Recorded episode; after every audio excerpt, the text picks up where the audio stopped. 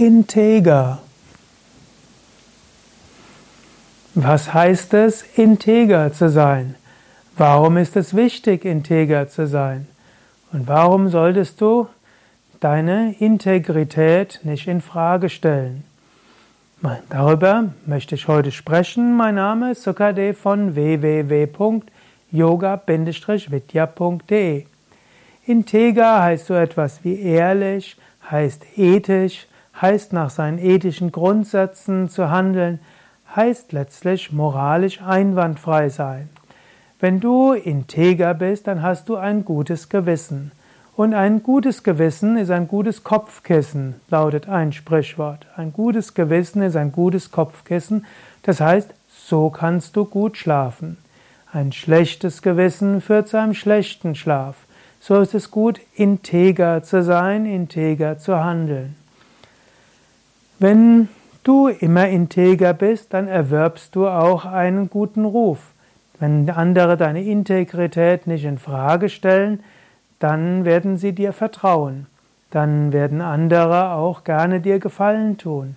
Und sollte irgendwann jemand dir etwas vorwerfen und du bist, hast den Ruf, integer zu sein, dann ist das kein Problem. Problematisch wird es nur dann, wenn du deine Integrität eben verloren hast.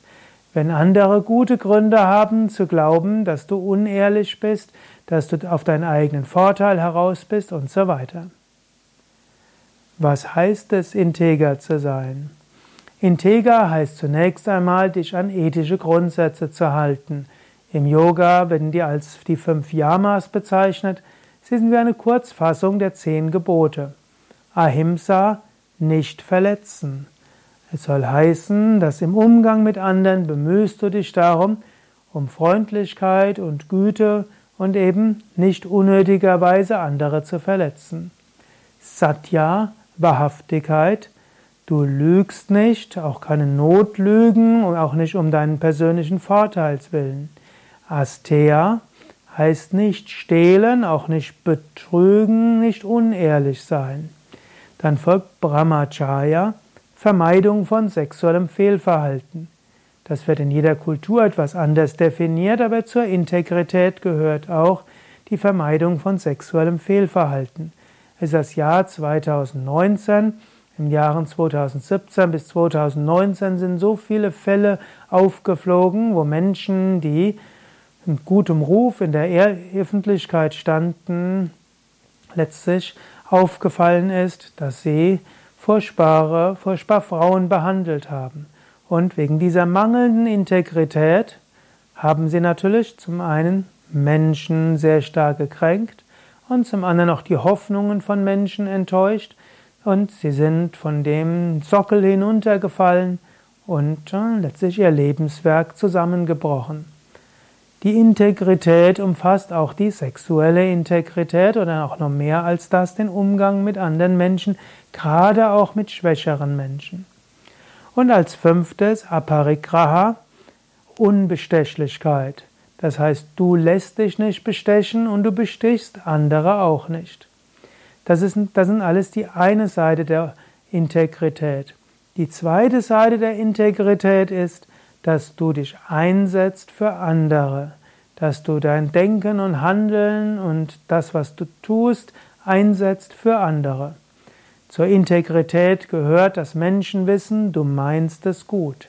Zur Integrität gehört auch, dass Menschen wissen, dass wenn du mit ihnen zusammenarbeitest, dass du nie gegen sie arbeitest, nicht hinterrücks, sondern dass du im Gegenteil eine sogenannte Win-Win-Situation suchst dass du das Gute für alle willst.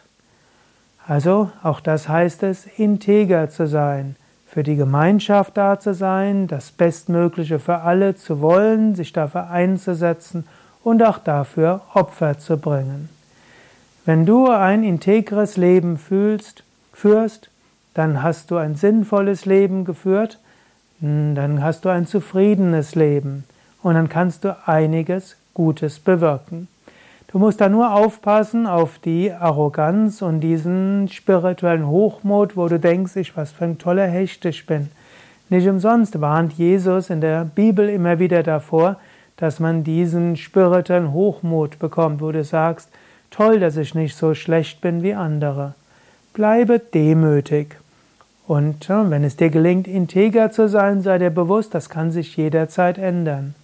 Ich hatte einen Meister von hoher Integrität, Swami Vishnadevananda, und er hat uns manchmal so gesagt, ich kann nicht für mich bürgen. Ich weiß nicht, ob ich irgendwann mal eine Dummheit begehe. Wir fanden das damals ziemlich schräg, denn wie kann dieser große Meister Dummheiten begehen?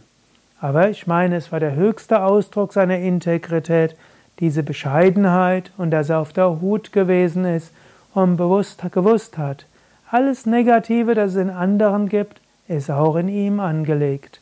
Und weil er das wusste, konnte er, sein, konnte er integer bleiben bis zum Schluss.